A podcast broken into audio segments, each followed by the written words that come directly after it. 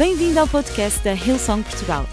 Para ficares a saber tudo sobre a nossa igreja, acede a hillsong.pt ou segue-nos através do Instagram ou Facebook. Podes também ver estas e outras pregações no formato vídeo em youtube.com.br hillsongportugal. Seja bem-vindo a casa. Marcos capítulo 5, versículo 35 a 42. Marcos 5, 35 a 42. E o título da minha mensagem é: Não faças caso do que dizem.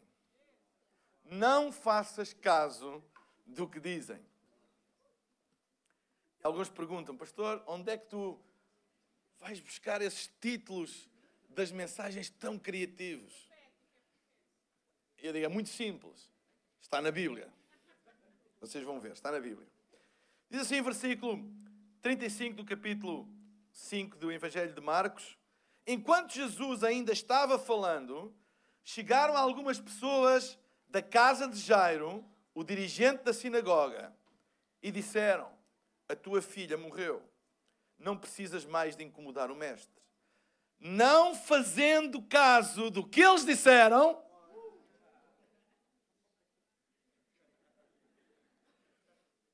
Digam comigo. Não fazendo caso do que eles disseram, não faças caso do que eles dizem.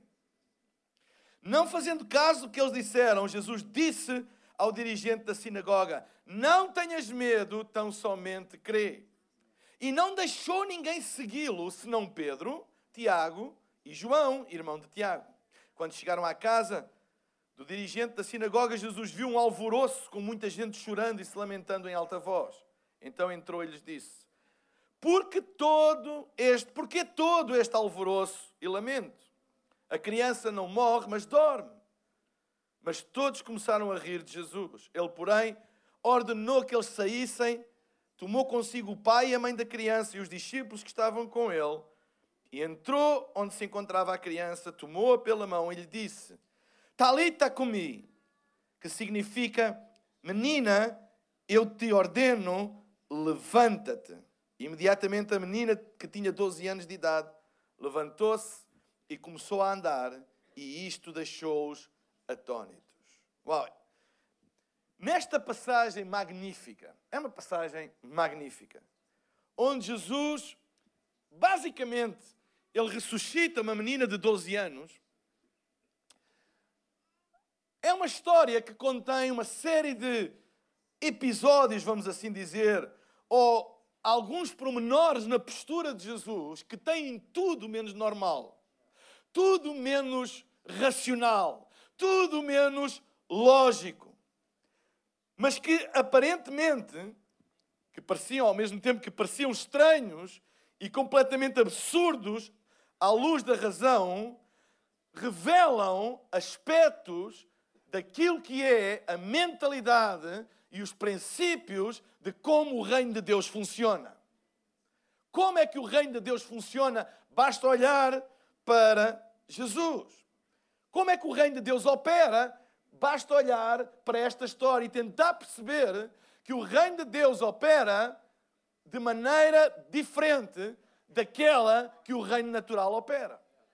A Bíblia, antes, um pouco antes desta passagem, a Bíblia diz que Jairo foi ter com Jesus, ao encontro dele, e pediu-lhe encarecidamente para que ele fosse com ele a casa, porque a sua filha, de 12 anos, estava gravemente doente, à beira da morte.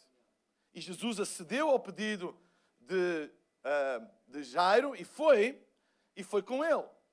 Foi com ele, mas diz que a Bíblia que, entretanto, ao meio do caminho, uma mulher que tinha um problema de saúde, tinha uma hemorragia que não estancava há 12 anos, veio por detrás da multidão e uma grande multidão começou-se a juntar à medida que Jesus ia com Jairo para casa de Jairo, uma grande multidão acompanhou, juntou-se, e vocês sabem que as multidões atrasam sempre um bocadinho o andamento das coisas, uma coisa é ir em dois, outra coisa é ir em dois mil, é mais lento, demora mais tempo, e como se não bastasse, o facto de, na perspectiva de Jairo, eventualmente, as coisas não estavam a andar tão rápido como ele queria para rapidamente chegar a casa. Esta mulher vem por detrás da multidão, toca no vestido de Jesus, fica instantaneamente curada porque a sua hemorragia para e Jesus parou e pergunta: Quem é que me tocou?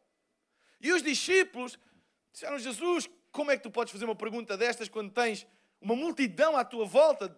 Sei lá, centenas de pessoas devem ter curado. E Jesus para e diz: Não, não, não, não. Alguém me tocou porque eu senti virtude sair de mim. E começa ali quem tocou, quem não tocou. Eu imagino Jairo.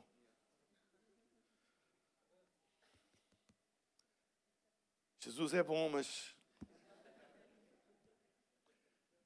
E ele para e, e, e, pergunta quem me tocou. A mulher, cheia de medo, não se quer identificar, porque, de acordo com a lei judaica, todas as pessoas que tinham um fluxo de sangue, ou hemorragias, ou leprosas, elas não podiam estar em contacto com as outras pessoas, não podiam ocupar o mesmo espaço físico das outras pessoas e muito menos tocar nelas, e isso poderia dar direito a pena de morte, por isso ela teve medo de se identificar, porque ao se identificar ia dizer o que é que se passava ia ser identificada como alguém que quebrou a lei, Jesus insiste e insiste, e a Bíblia diz que, passado um tempo, a mulher, cheia de medo, ajoelha-se e diz: Fui eu. E Jesus diz: Grande é a tua fé, não tenhas medo, vai em paz, etc. Bem, eu não sei quanto tempo tudo isto demorou, mas de certeza que atrasou e muito Jesus na sua caminhada original para a casa de Jairo.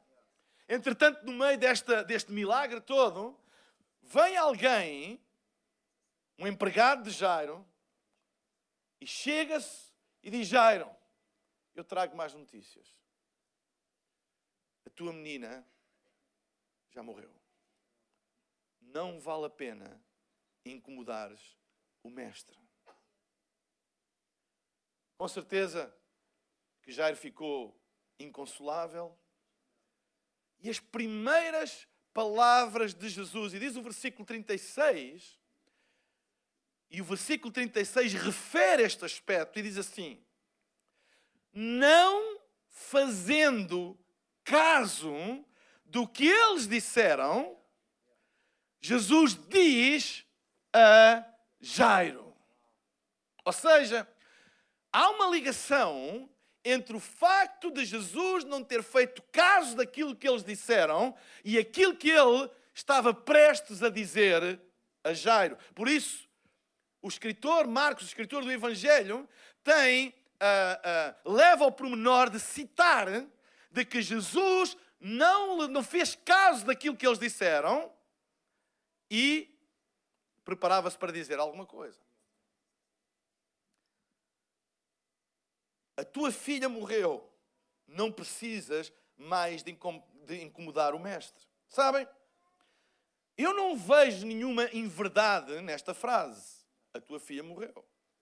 Eles não estavam a dar uma informação falsa. Porque é que Jesus, se a informação não era falsa, porque é que Jesus não fez caso daquilo que eles disseram?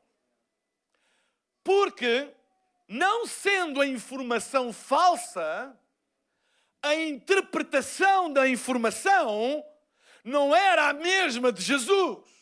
Porque eles disseram: a tua filha morreu, não vale a pena incomodar mais o mestre. Por outras palavras, o que eles estavam a dizer, como a tua filha já morreu, já não há nada a fazer, não vale a pena incomodar Jesus para ir a casa, porque já não há nada a fazer. E quando a Bíblia cita que Jesus não levou em conta, não fez caso daquilo que eles disseram, é porque Jesus preparava para se dar ou para dar uma interpretação diferente do mesmo facto que aqueles homens estavam a dizer. Deixem-me dizer uma coisa. Nós vivemos numa sociedade de informação. Informação é o relato dos factos é a perspectiva humana das coisas que são vistas. É isso que é a informação. A informação faz chegar até nós os factos. Jesus não fez caso daquilo que eles diziam, ou seja, Jesus não deixou que a informação que, que foi recebida determinasse o estado da sua alma e não alterasse nem um centímetro o seu sistema de crenças e as suas decisões.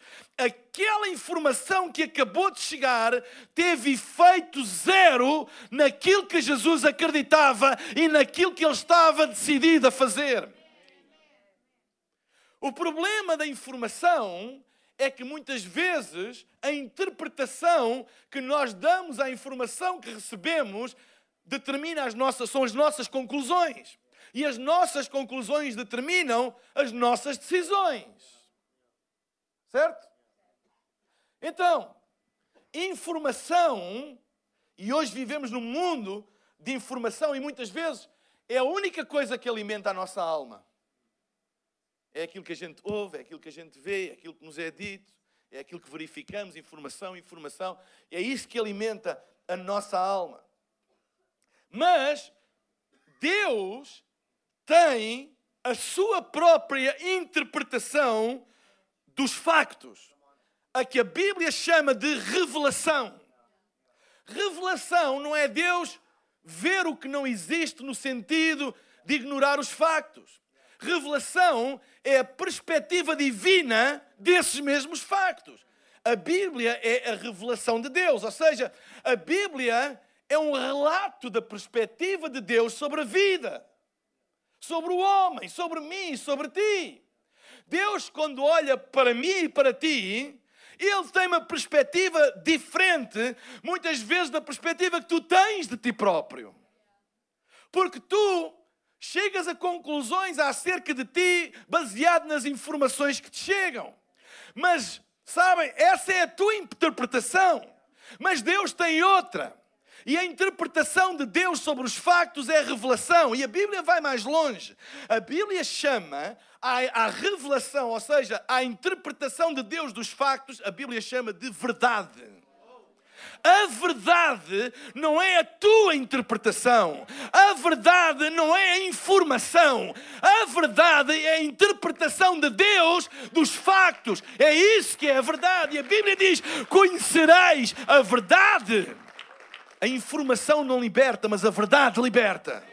A informação às vezes escraviza. A informação às vezes deixa-nos desanimados. Mas a revelação liberta-nos, a verdade liberta-nos. A Bíblia diz em Provérbios, no capítulo 3, versículo 5: Confia no Senhor de todo o teu coração e não te apoies no teu próprio entendimento. Ou seja, o que é que a Bíblia está a dizer? Não confies, não te apoies. A, a tradução João Ferreira de Almeida usa uma palavra engraçada que é não te estribes. O estribo é aquela. Eu não sou cavaleiro, portanto não mas o estribo é aquela parte, não é, da, da, da, do equipamento da cela, onde se apoia o pé para o cavaleiro subir. E a Bíblia diz: não te apoies, não te estribes no teu próprio entendimento, mas confia de todo o teu coração no Senhor. O que é que isto está a dizer? Não confies na tua própria interpretação dos factos, mas mesmo assim, mesmo quando aparentemente tudo está contra ti, confia em todo o teu coração no Senhor.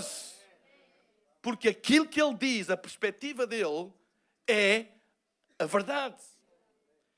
Então, se nós somente alimentarmos a nossa alma com a interpretação humana de factos, nós nunca vamos experimentar sobrenatural de Deus na nossa vida. Porque a única coisa que nós experimentamos é a interpretação racional. E o que é isso de interpretação racional? À luz do entendimento que nós temos no momento. Até a própria interpretação racional dos mesmos factos muda com o aumento do conhecimento. Certo? Então não é de confiança. Mas a interpretação de Deus dos mesmos factos permanece para sempre. É a mesma ontem, hoje e para sempre. À medida que o conhecimento avança, a interpretação de factos iguais vai mudando. E hoje nós discutimos coisas que antes eram indiscutíveis. Ou deixamos de discutir coisas que antigamente eram discutíveis e hoje já não são. Ou seja, à medida que o conhecimento avança, a interpretação dos mesmos factos vai mudando. Então não é de muita confiança, pois não? Até nós interpretamos muitas vezes a, a maturidade, a idade, ajuda-nos a interpretar as mesmas coisas de maneiras diferentes. Não é de confiança. Não te estribes no teu próprio entendimento, mas confia no Senhor de todo o teu coração. Se nós alimentarmos a nossa alma apenas com a interpretação humana de factos, nós nunca vamos experimentar a vida sobrenatural, ou seja, o funcionamento, a operacionalidade do reino de Deus na nossa vida. Porque o reino de Deus não opera por interpretação racional das coisas, mas opera pela verdade. E o que é a verdade é a revelação de Deus, é a visão que Deus tem, a interpretação de Deus sobre a vida, sobre as coisas. A Bíblia é a revelação de Deus para os homens, ou seja, perspectiva divina das coisas e nós precisamos dessa perspectiva para alimentar a nossa alma ao ponto disso tornar-se no nosso próprio sistema de crenças. Em que aquilo que é a perspectiva de Deus torna-se a nossa.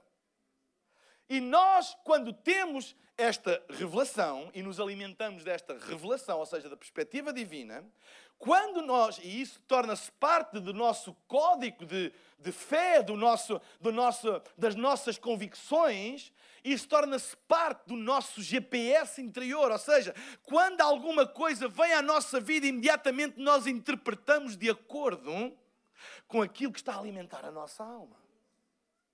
Vocês estão a entender? Porque se nós apenas alimentarmos a nossa alma de informação e de perspectiva humana das coisas, nós vamos perder a esperança. Nós vamos ficar desesperados. Não vamos achar uma saída. E vamos baixar os braços. Em Mateus, no capítulo 4, versículo 1 a 4, quando o Espírito Santo leva Jesus para o deserto depois do seu batismo por João Batista, para ser tentado pelo diabo, diz a palavra de Deus no versículo, 4, no versículo 1 do capítulo 4, diz: Então foi conduzido Jesus pelo Espírito ao deserto para ser tentado pelo diabo. E tendo jejuado 40 dias e 40 noites, depois teve fome, normal. Pessoas que jejuam 40 segundos e já se babam por todo lado. Alguns já estão aqui a pensar no jantar e como é que vai ser o jantar e nem se conseguem concentrar na palavra por causa do jantar. Eu repreendo esse espírito devorador em nome de Jesus. Glutonaria. E chegando-se a ele, o tentador disse: Quando é que o tentador chegou a ele? Ao fim de 40 dias e 40 noites, sem comer. E ele teve fome. E o tentador, fome, é uma característica humana. Certo? E o tentador chega só para ele e diz: Tens fome. Estranho. Se tu és o filho de Deus, e não tens nada para comer. Tens fome e não tens nada para comer? Hum, estranho. Será que és o filho de Deus? Então, olha, se tu és o filho de Deus, o que é que a Bíblia diz? Diz a estas pedras que se tornem em pães. Ele, porém, respondendo, disse: Está. Revelação. Está escrito nem só de pão viverá o homem, mas de toda a palavra, a perspectiva que sai da boca de Deus.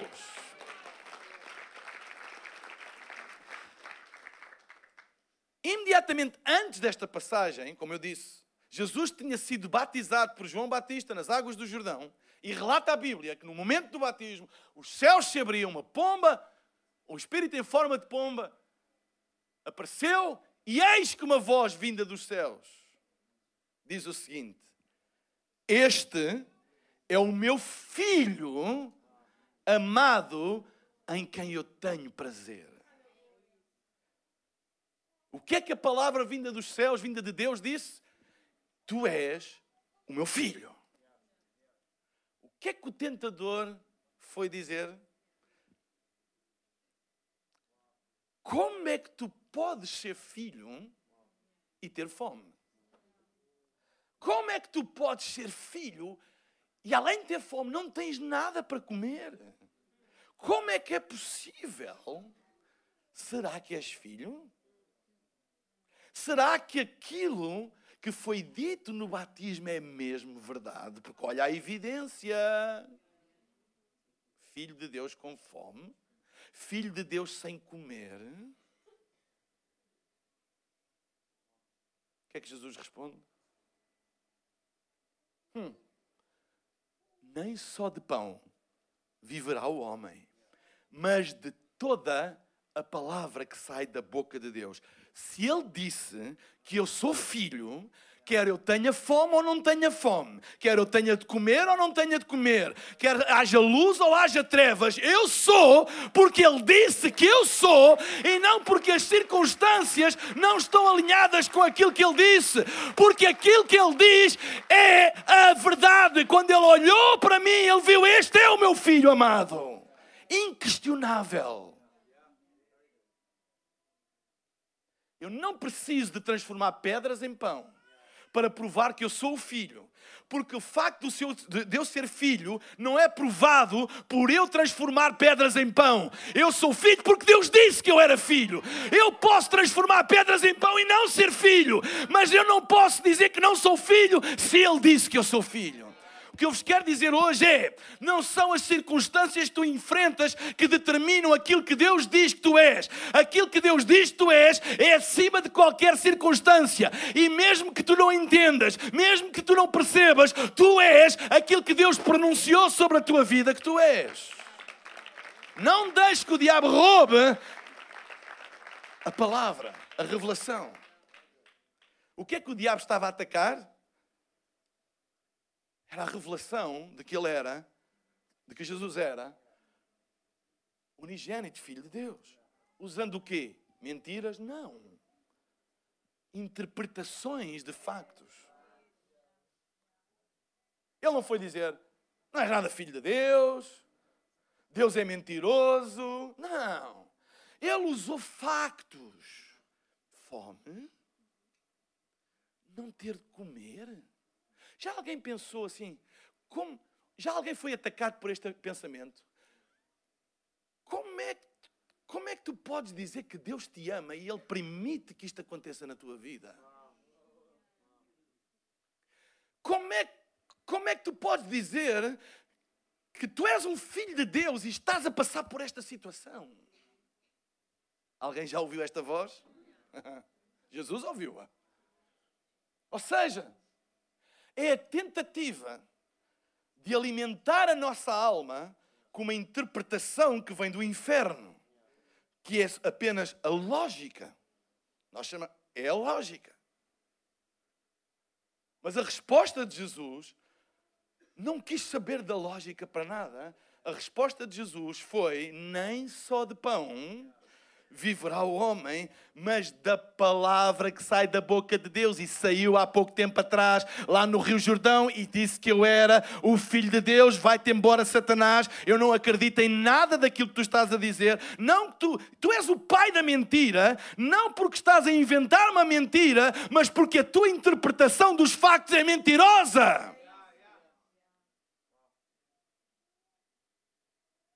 É a interpretação dos factos que é mentirosa. Como é possível Deus amar-te e isto te acontecer? Como é possível Deus ter um plano para ti e estares a passar por isto? Como é possível seres um filho de Deus e estares a passar por esta situação?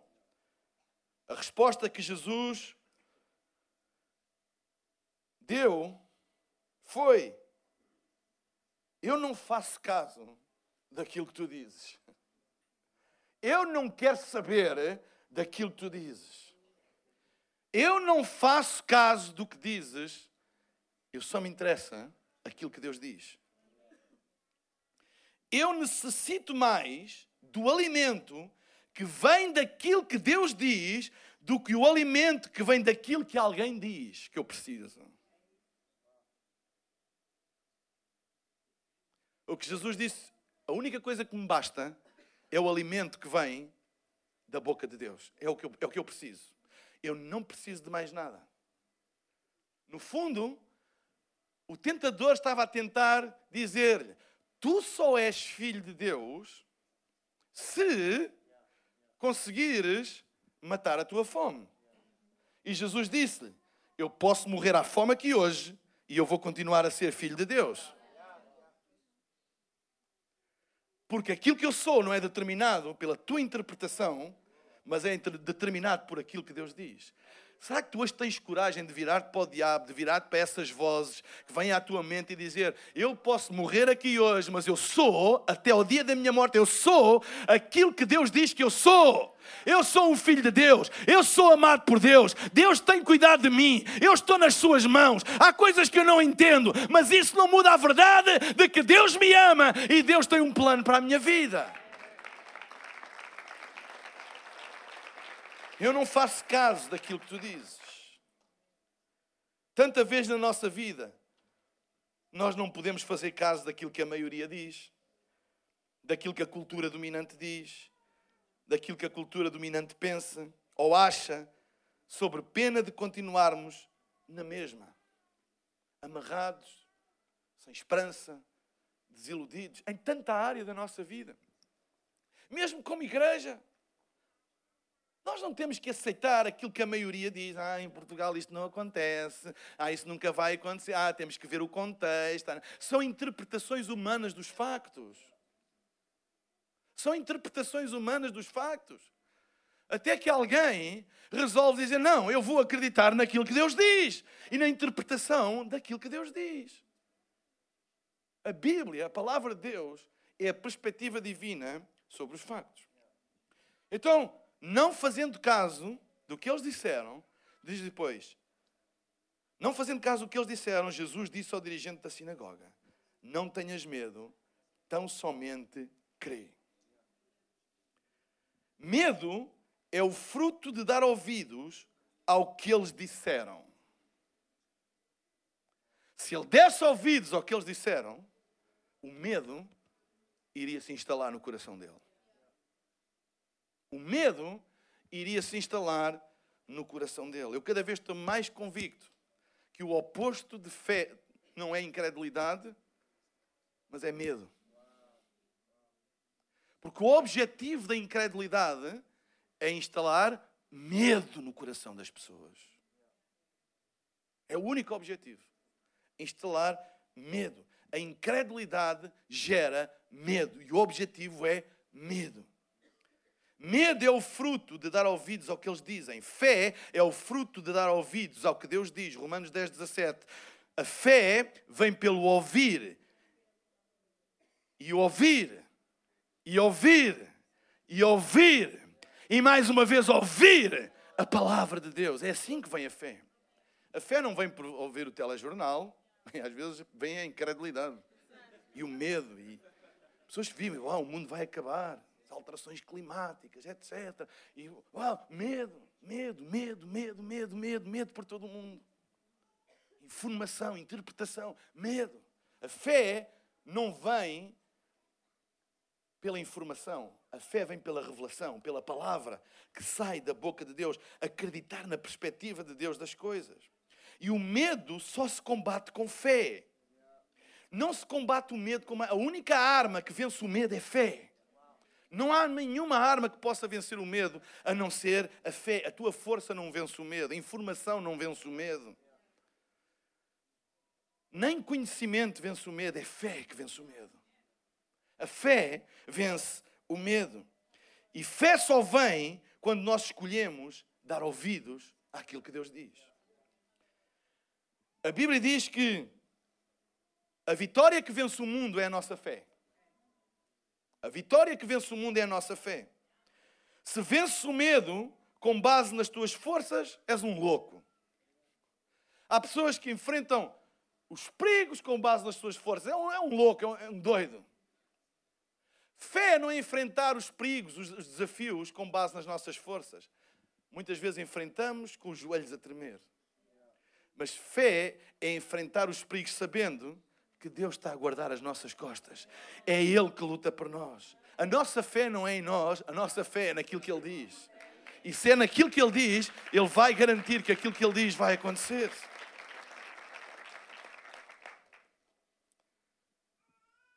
Não tenhas medo, crê somente.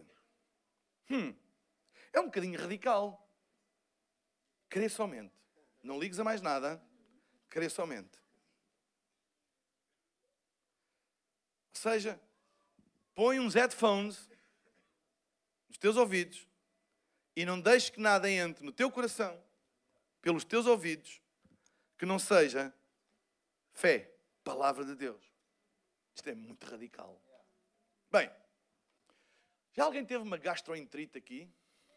Jesus, uau, é terrível mesmo. É terrível. Vamos ao médico, receita umas coisas e tal, e diz assim: sempre tem que fazer durante uns dias uma dieta rigorosa. Só pode comer grelhadinhos, sem molhos nenhum, sem nada, assim sequinho. Arroz seco, não é daquele que faz assim. Nem fruta se pode comer a não ser cozida, e não é toda a fruta. Nada de sumos, nada de laticínios. É tipo uma coisa mesmo, não é? Franciscana, não é? Austera. Tipo, a gente, não é? Quem já fez dieta de gastroenterite é tipo quase uma prisão. A gente não sabe o que é que há de comer mais ao fim de um dia. Torradas, sem nada, coisas assim. Quando o médico receita isso, ele não diz agora é para o resto da vida. Não, é por um tempo. Até você regularizar a sua flora intestinal, até você ficar bem outra vez. Sabem, há alturas na nossa vida, quando a nossa vida está sob ataque, que a gente tem que pôr os headphones da fé e a única coisa que a gente ouve é fé. Eu não quero ouvir mais nada, eu não quero nenhuma informação, eu não quero ninguém a zungar aqui nos meus ouvidos. Eu quero me encher da palavra até regularizar a minha vida, até eu ficar forte outra vez, até eu voltar a acreditar, até eu levantar a cabeça, até eu conseguir me pôr de pé. Eu vou ouvir e ouvir e ouvir e ouvir e ouvir a palavra de Deus.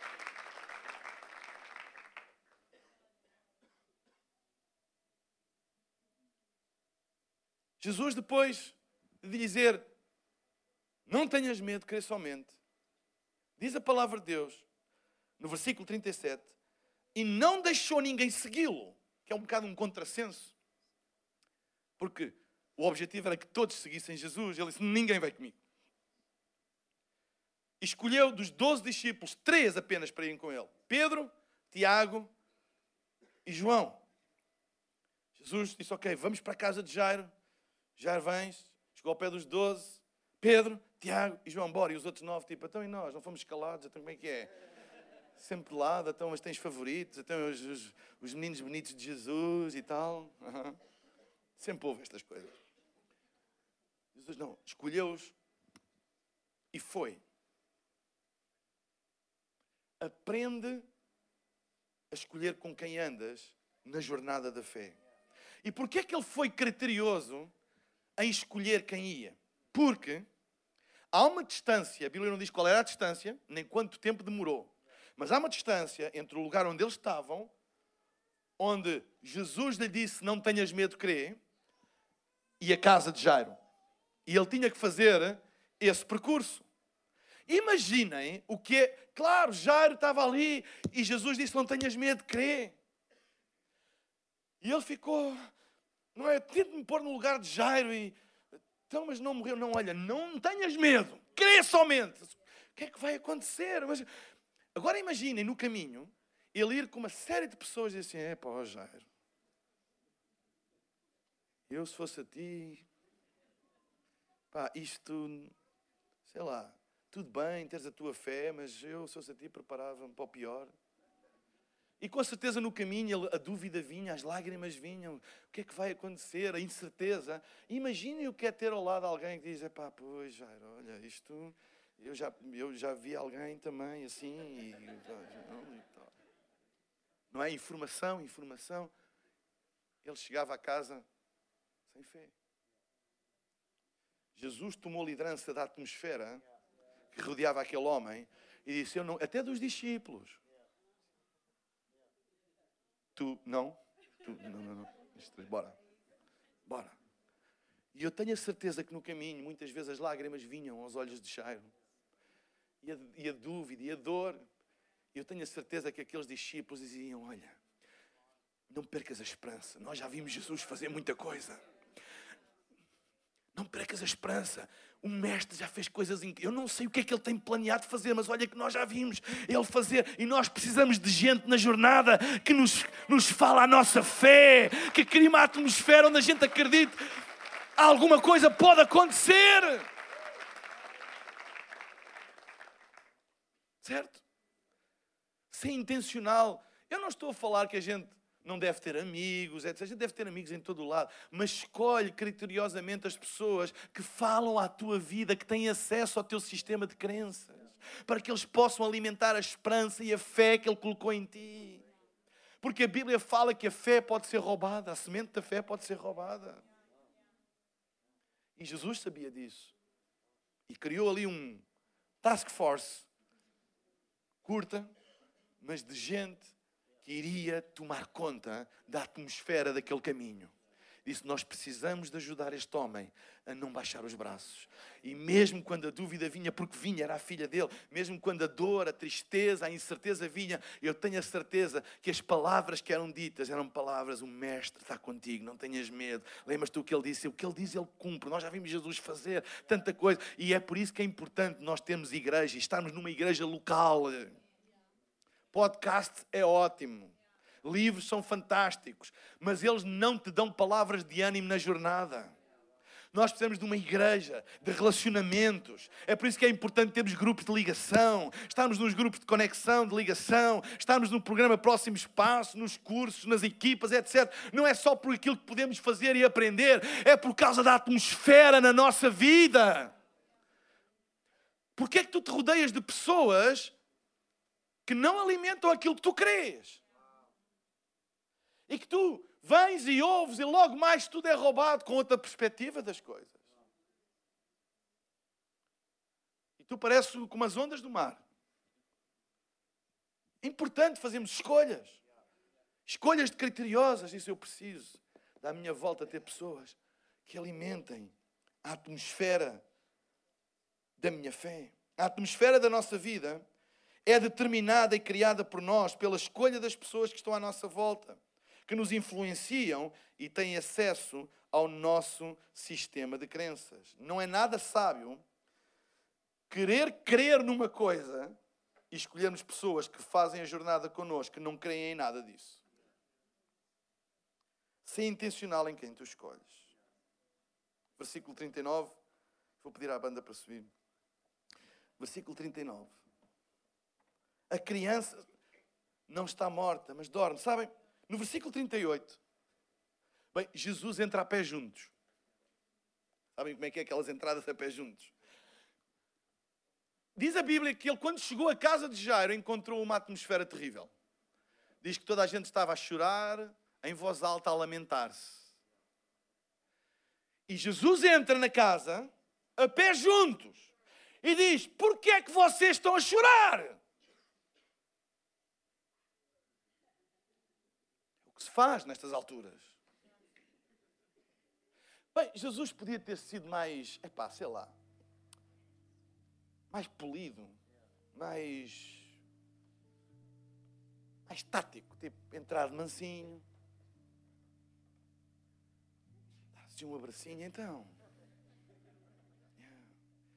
Mas olha, estamos aqui juntos e nunca se sabe o que é que pode acontecer. Não é? Vamos ter um bocadinho de pudor. De... Não.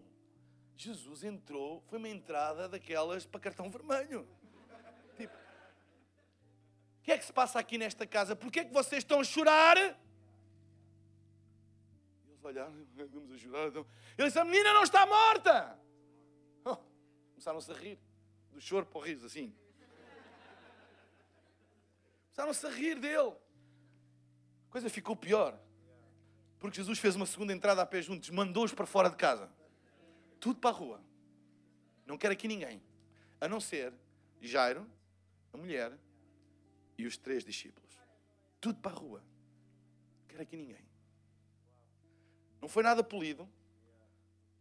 Não foi nada politicamente correto. Bem, quando toca à vida e à sobrevivência de uma pessoa, a fé não tem que pedir batatinhas à incredulidade.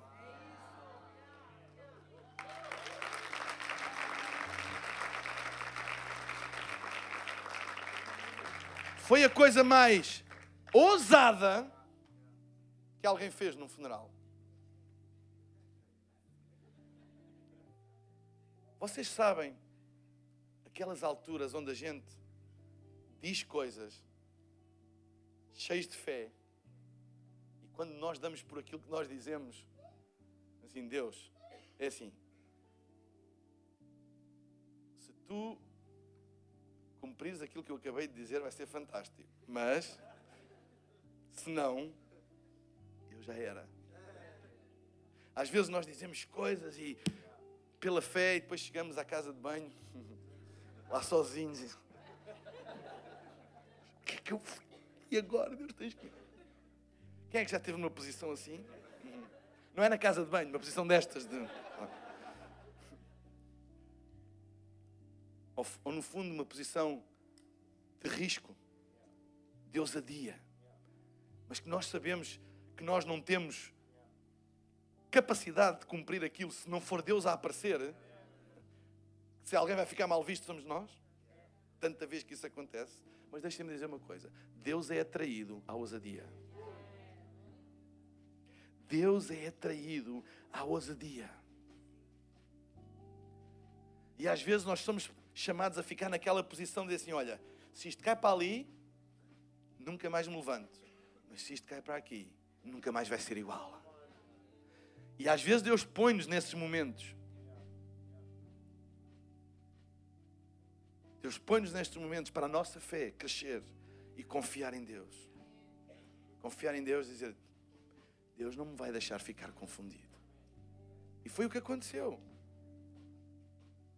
Foi o que aconteceu. Ele tomou liderança da atmosfera daquela casa. Porque aquela casa estava cheia de dor Aquela casa estava cheia de luto. Aquela casa estava cheia de cinzas. E antes dele fazer o milagre, ele limpou a atmosfera daquela casa. E juntou ali pessoas que todas estavam na expectativa o que é que ele vai fazer. E sabem, a melhor posição para estar é aquela posição na expectativa: o que é que Deus vai fazer? Eu dei o passo, eu arrisquei, mas se Ele não aparece, estou feito. Mas o que é que Ele vai aparecer? O que é que Ele vai fazer? Ele limpou a atmosfera do lugar. A Bíblia diz que na sua cidade natal Jesus não pôde fazer milagres por causa da incredulidade das pessoas. E ele aqui tomou a autoridade daquele lugar porque foi o dono da casa que lhe pediu.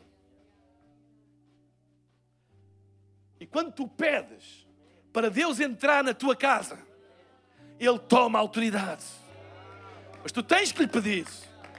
Tu tens que lhe abrir a porta. Tu tens que dizer como Jairo: vem ajudar-me. Toma conta. Ele chegou lá, expulsou toda a gente. Criou uma atmosfera. Agarrou na menina e disse: Menina, levanta-te. E a menina se levantou. E diz que todos ficaram atónitos. É importante nós tomarmos liderança da atmosfera da nossa casa, da nossa vida. É por isso que é tão importante nós nos ligarmos à casa de Deus, à igreja, uns com os outros, para que a atmosfera seja uma atmosfera de fé. Porque é que nós na Ilsong, na nossa casa, falamos tanto da atmosfera, da importância da atmosfera? Porque a atmosfera ou alimenta ou suga a fé das pessoas. nós estivermos numa sala onde ninguém acredita naquilo que está a ser feito, embora fazem, mas não acreditam, e sente-se na atmosfera. Nós podemos cantar as canções mais bonitas, com os músicos mais treinados, com tudo isso, mas se nós não acreditarmos naquilo que estamos a fazer, a atmosfera não tem nada. Mas há qualquer coisa quando pessoas que acreditam se juntam. Há qualquer coisa na atmosfera que se sente, há qualquer coisa que é palpável, há uma atmosfera que proporciona. Sabem, Deus não precisa da atmosfera para nada, mas nós precisamos. É por isso que é tão importante nós nos ligarmos à casa de Deus. Amém? Não faças caso daquilo que eles dizem, mas dá ouvidos à revelação, à palavra de Deus. Alimenta a tua alma, alimenta a tua alma com a palavra e crê. Crê, sabem, eu acredito, a sério, eu acredito que nós vamos ver milagres cada vez maiores, mover sobrenatural de Deus, mas não é para mostrar show que somos bons, não, tem nada a ver com isso tem a ver com o facto de nós nos colocarmos em posições que ou Deus aparece ou Deus aparece. Ou Deus faz ou Deus faz. Vocês estão a entender o que eu estou a dizer? Mas para isso precisamos de alimentar a nossa alma. Alimentar a nossa alma. Alimentar a nossa alma. E sabem, estas coisas criam memórias pontos de referência na nossa história, que de quando em vez a gente se lembra, Amém? É por isso que é importante nós criarmos momentos, até na vida da igreja, que criam uma memória, para toda a gente se lembrar. Bendiz ao minha alma ao Senhor e não te esqueças de nenhum dos seus benefícios. Se Deus fez uma vez, Ele vai fazer outra vez, só que maior. De fé em fé, de passo em passo. Amém? E assim nós criamos uma atmosfera que alimenta a fé das pessoas. E aquilo que parecia uma coisa impossível de acontecer, há gente que começa a acreditar que é possível acontecer. E quando duas ou três pessoas concordam na terra, e quando duas ou três pessoas ligam na terra,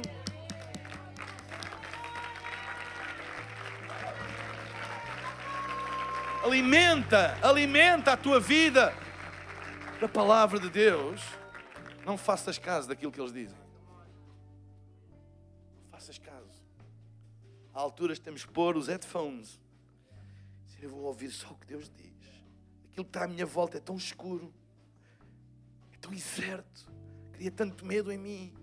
Eu preciso tirar um tempo para me alimentar daquilo que Deus diz. Então dá-lhe com força. Alimenta-te, abandona-te nas mãos de Deus. Crê no impossível, crê em milagres, crê que Deus pode dar a volta a coisas que parece que não, que, que não tem volta a dar.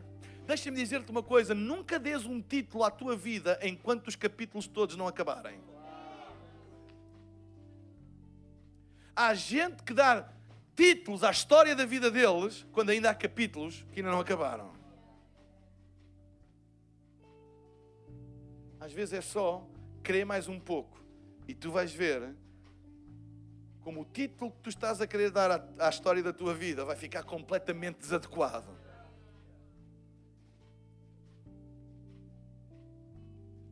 tivessem dado um título à história de Jesus na sexta-feira da crucificação, tinha sido um título bem diferente daquele que foi dado no domingo da ressurreição.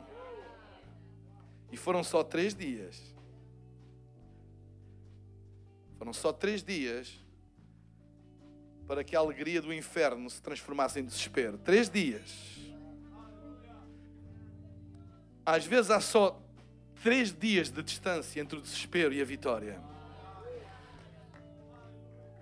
Não des um título negativo a uma história que ainda não acabou. Parece. Há pessoas que dizem: Não vou acabar bem a minha vida, a minha vida deu uma volta, bababá, bababá. É verdade. Mas ainda não acabou, pois não? O teu coração ainda está a bater, os teus pulmões ainda estão a funcionar, o sangue ainda circula. Então é sinal que o Deus Todo-Poderoso ainda não acabou a história. Não des um título sem saber o fim.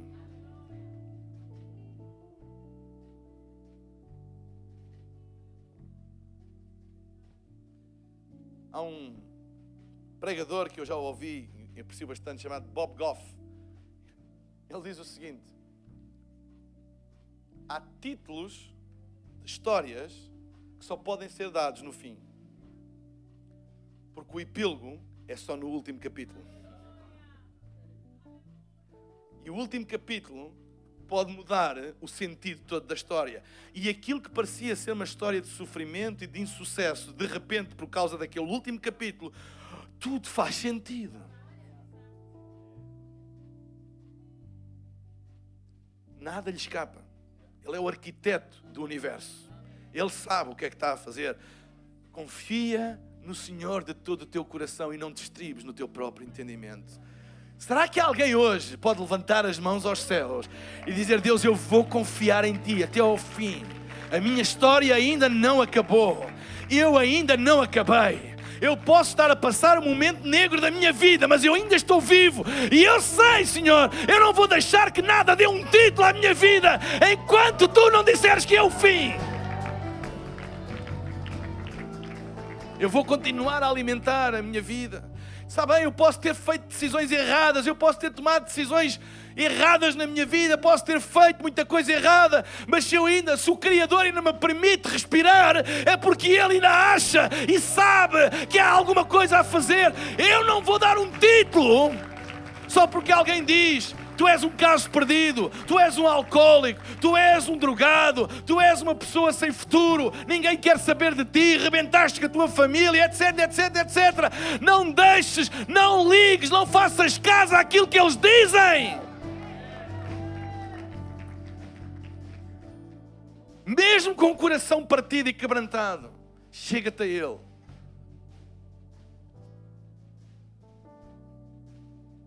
E Ele do luto pode transformar vestes de louvor. E das cinzas podem florescer novas plantas. Porque assim faz o Senhor em toda a terra. Das trevas, do nada, do vazio, Ele cria. Como Ele não pode fazer na nossa vida também. Quem é o homem para dizer tu estás acabado? Mas há alguém no universo que tenha autoridade para dizer uma coisa dessas? Ninguém. Não digas tudo de ti mesmo. A tua história ainda não acabou. Não lhe dês já um título, não lhe dês já um rótulo, porque podes te arrepender daqui a uns dias. E podes ter que pedir perdão a Deus, Deus perdoa-me. Eu pensava que eu era António o acabado. Maria a rejeitada.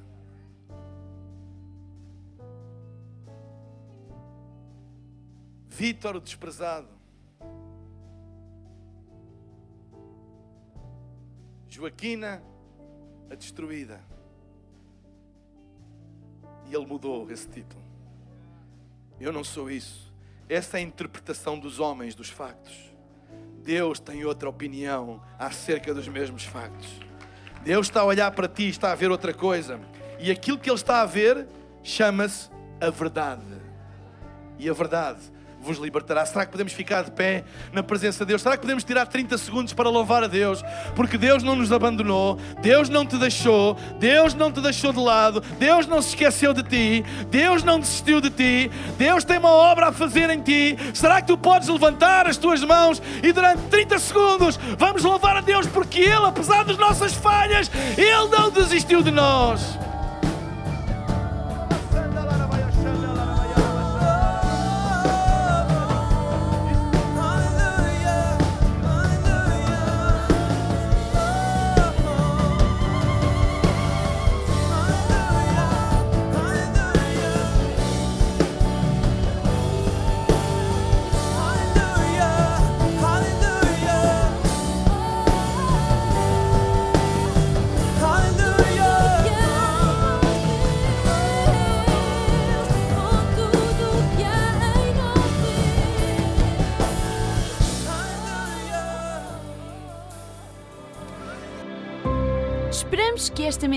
Tenha sido desafiante e inspiradora.